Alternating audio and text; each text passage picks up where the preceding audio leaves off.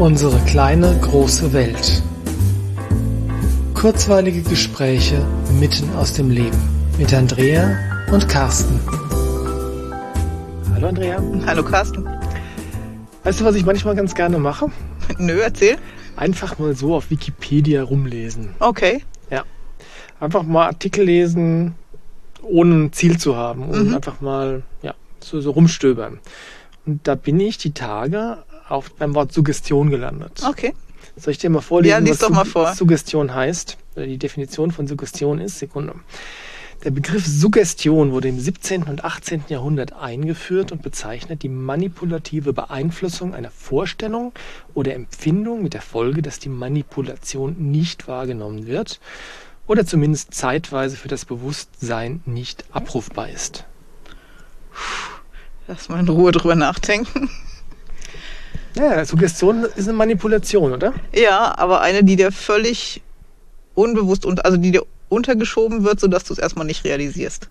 Ja, und trotzdem hältst du es für wahr. Also es Ja. beeinflusst dich, dass du dem, dass du der Suggestion glaubst. Genau, dass du so fühlst oder dass du so handelst oder wie auch immer. Oder dass dein Verstand von der Tatsache überzeugt Zeugt ist. ist, ja. Und das ist ja eigentlich ist das eine ganz schön miese Nummer, oder? Ich würde sagen, es ist eine sehr menschliche Nummer. Das ist was, was im Alltag ständig passiert.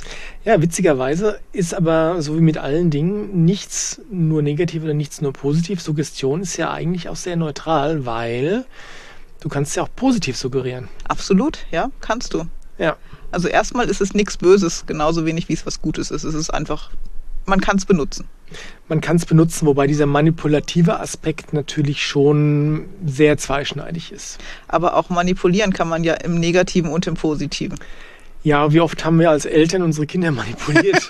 Und wie oft manipulieren die uns, mein lieber Schwan? ja, aber das ist irgendwie der Unterschied, weil wenn wir die Kinder manipulieren, ist es oft zu deren Wohl. ja. Und wenn die uns manipulieren, dann wollen sie was. Dann ist es auch zu deren Wohl, das ist ganz klar. Du hast da was missverstanden. Lass uns mal bei Suggestion bleiben. ah, okay. Ja, Suggestion ist tatsächlich was, was einem im Alltag, glaube ich, öfters über den Weg läuft, ohne dass man es merkt. Haha, das war der Sinn der Sache.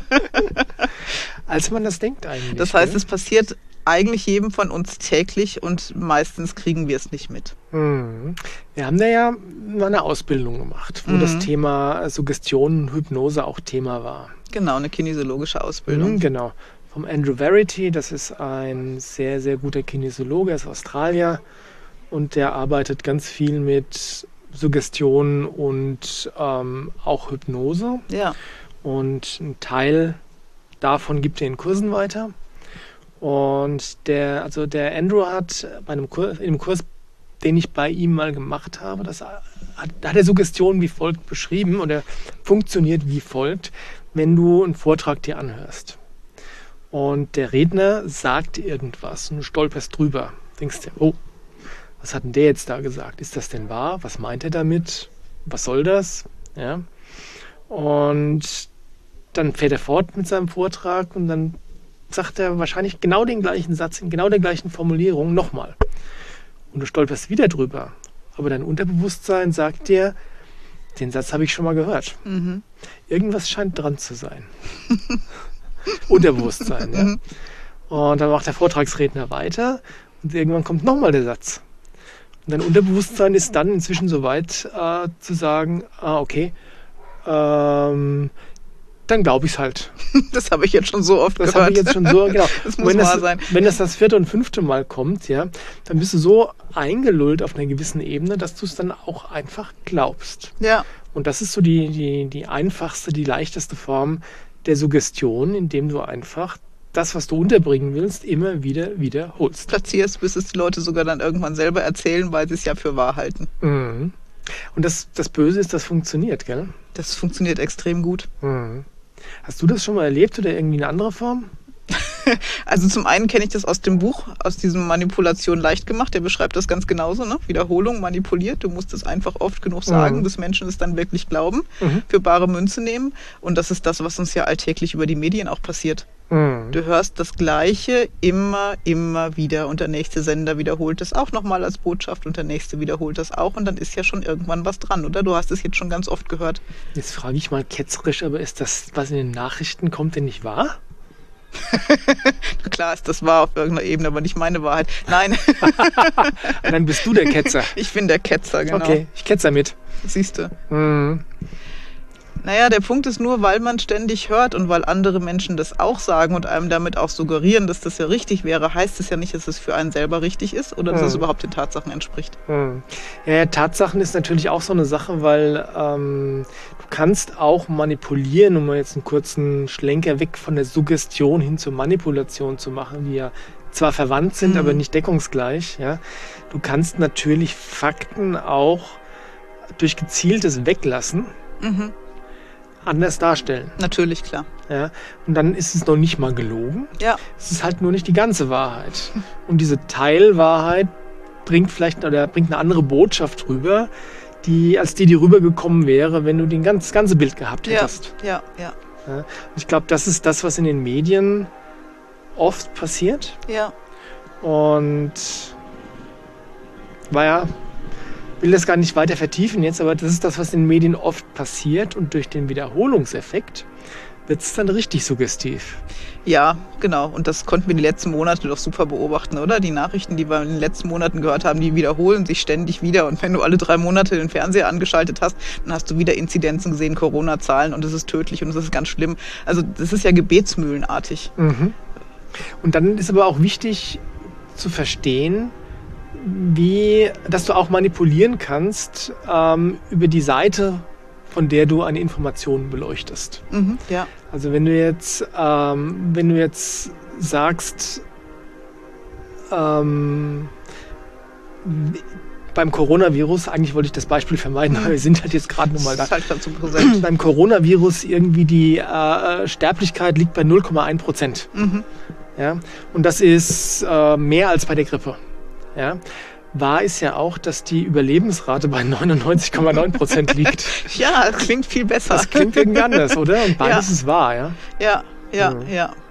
Ja, aber das ist das, was ich mit meinen Fünftklässlern schon im Unterricht thematisiert habe, wenn das Thema Daten drankommt und, und Fakten und wie stelle ich sie denn dar. Mhm. Du kannst jedes Diagramm so manipulieren, dass genau die Aussage, die da steht, die du, die du zeigen möchtest, du musst nur die Achsen dementsprechend wählen. Mhm. Oder wenn ich sage, von in der Klasse haben fünf Schüler eine Sechs geschrieben und das ist ganz schlimm, aber ich weiß gar nicht, wie groß die Klasse zum Beispiel ist. Ne? Wenn Ja. die Klasse jetzt zehn Schüler hat, dann sind es 50 Prozent, das wären wirklich viele. Wenn die Klasse jetzt 35 Schüler hat, relativiert sich das Ganze halt wieder. Mhm. Ist immer noch nicht schön für den Ist, Einzelfall. nein, überhaupt aber, nicht. Aber, die Frage ist, was ist meine Aussage hinter dem, was ich da liefere?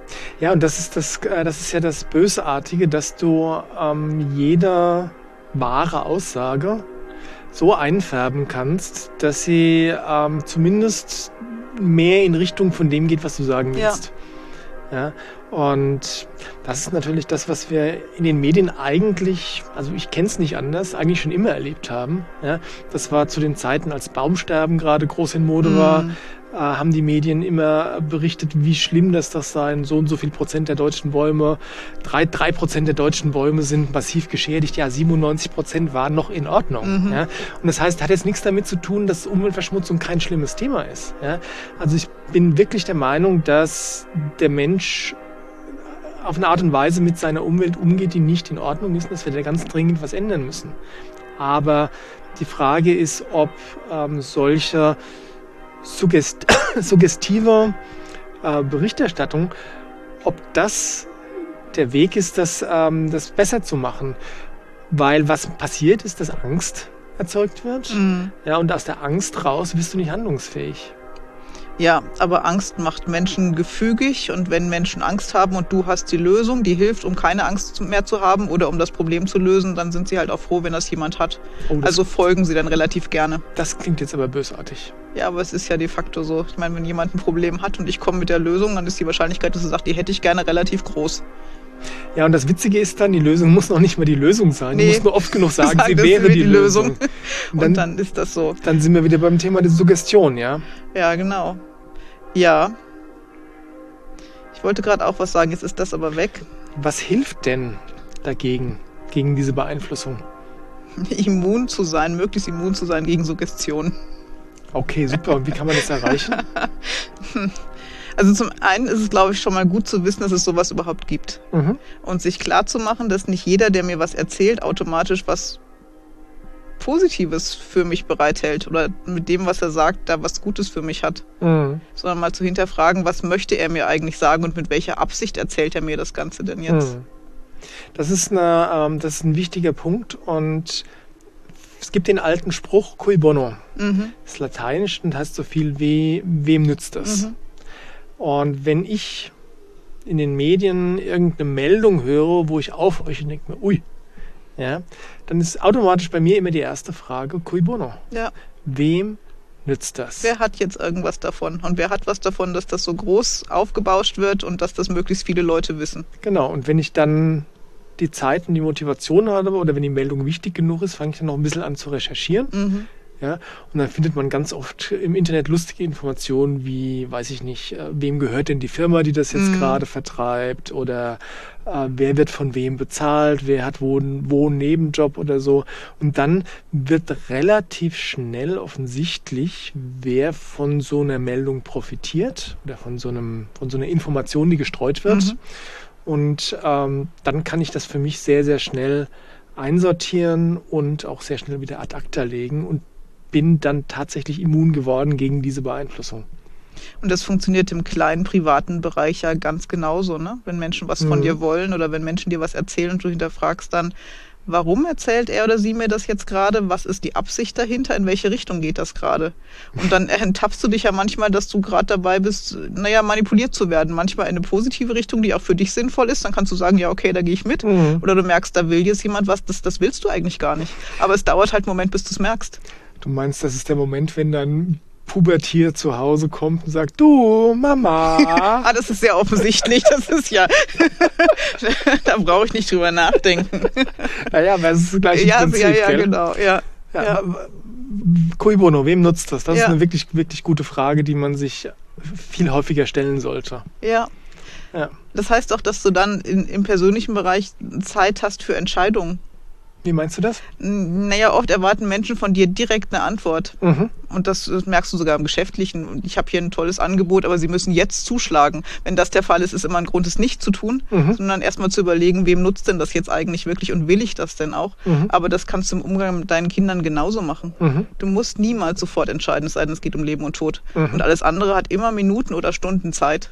Ja. Und dann erstmal nachzudenken, was steckt denn da wirklich dahinter, was gehört denn alles noch dazu und dann zu entscheiden, macht Sinn. Ja. Je größer die Entscheidung ist, desto mehr sollte man bereit sein, sich die notwendige Zeit zu geben, sie zu treffen. Ja. Ja. Und dann haben wir natürlich auch Suggestionen, die aus der Gesellschaft kommen. Ne? Also im Sinne von, wie habe ich mich denn zu verhalten? Wie müsste ich denn entscheiden? Wie fühlt sich das Ganze denn an? Mhm. Nur weil Menschen seit Generationen das Gleiche sagen, muss es ja für mich nicht richtig sein. Hast du ein Beispiel dafür?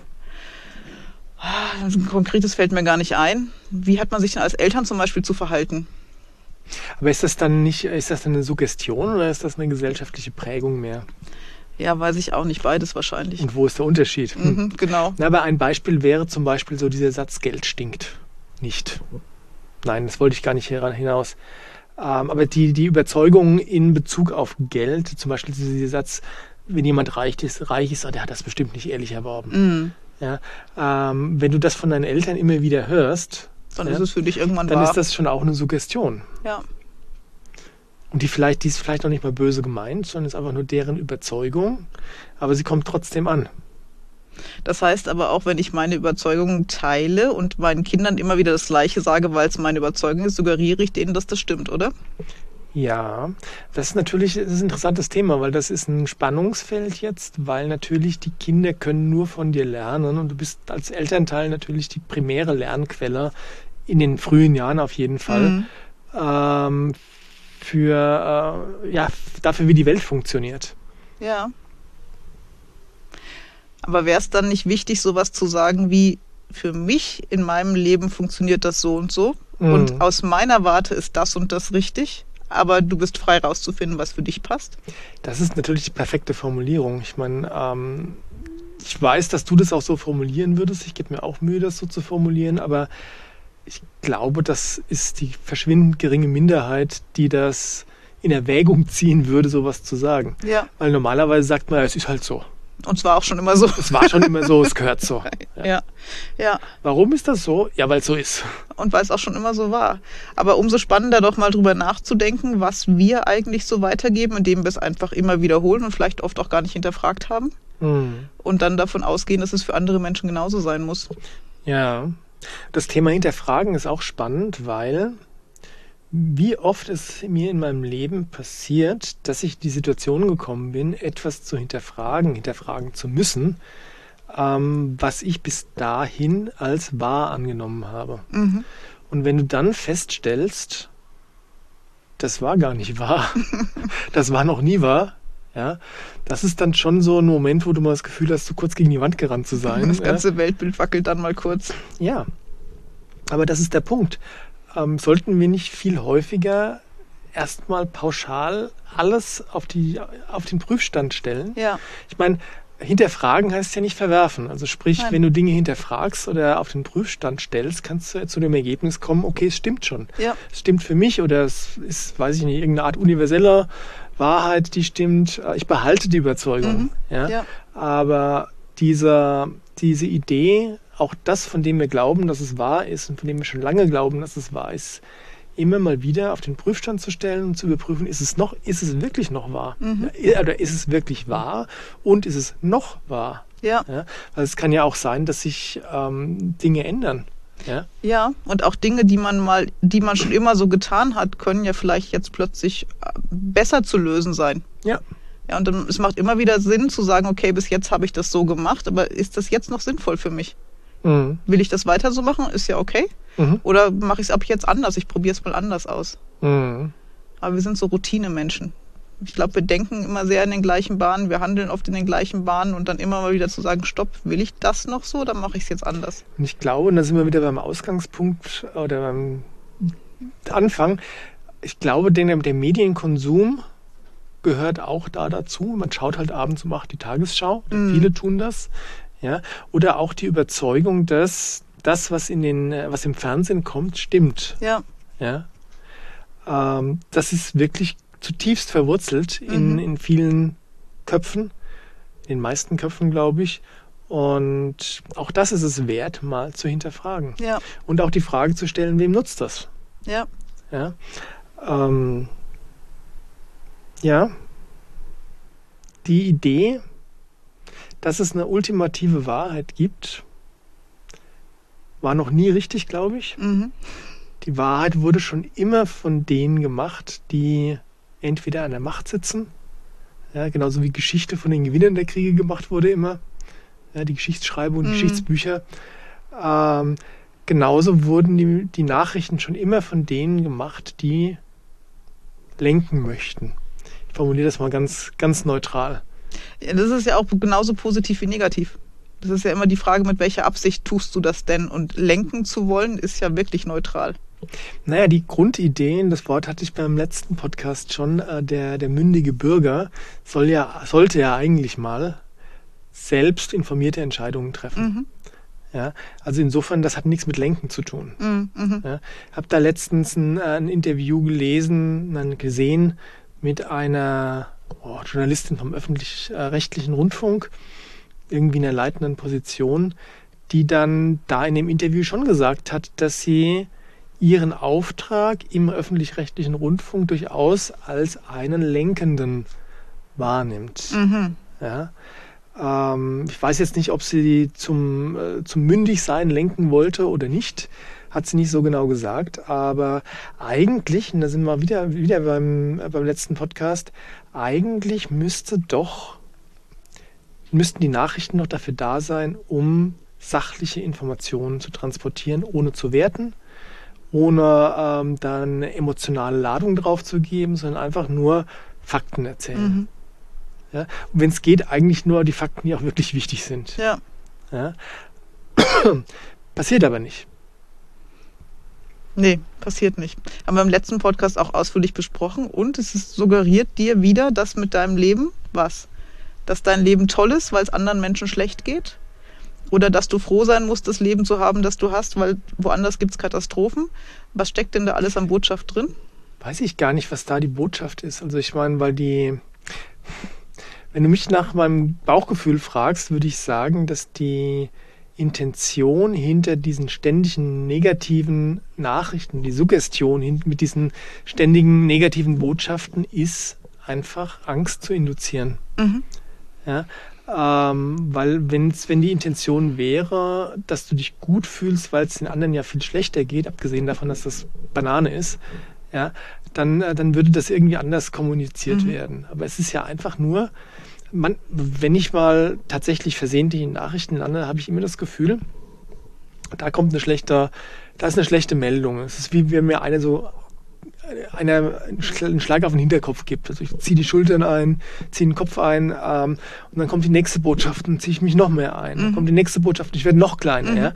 Also das ist echt so wie eine, äh, wie eine Serie von Nackenschlägen. Mhm. Ja? Die dafür sorgen, dass ich immer kleiner werde und mich immer, immer mehr in mich zurückziehe. Okay. Ja. Und wie gesagt, ich habe viel, äh, viel mit dem Thema Suggestion gearbeitet, darüber nachgedacht, äh, viel darüber gelernt.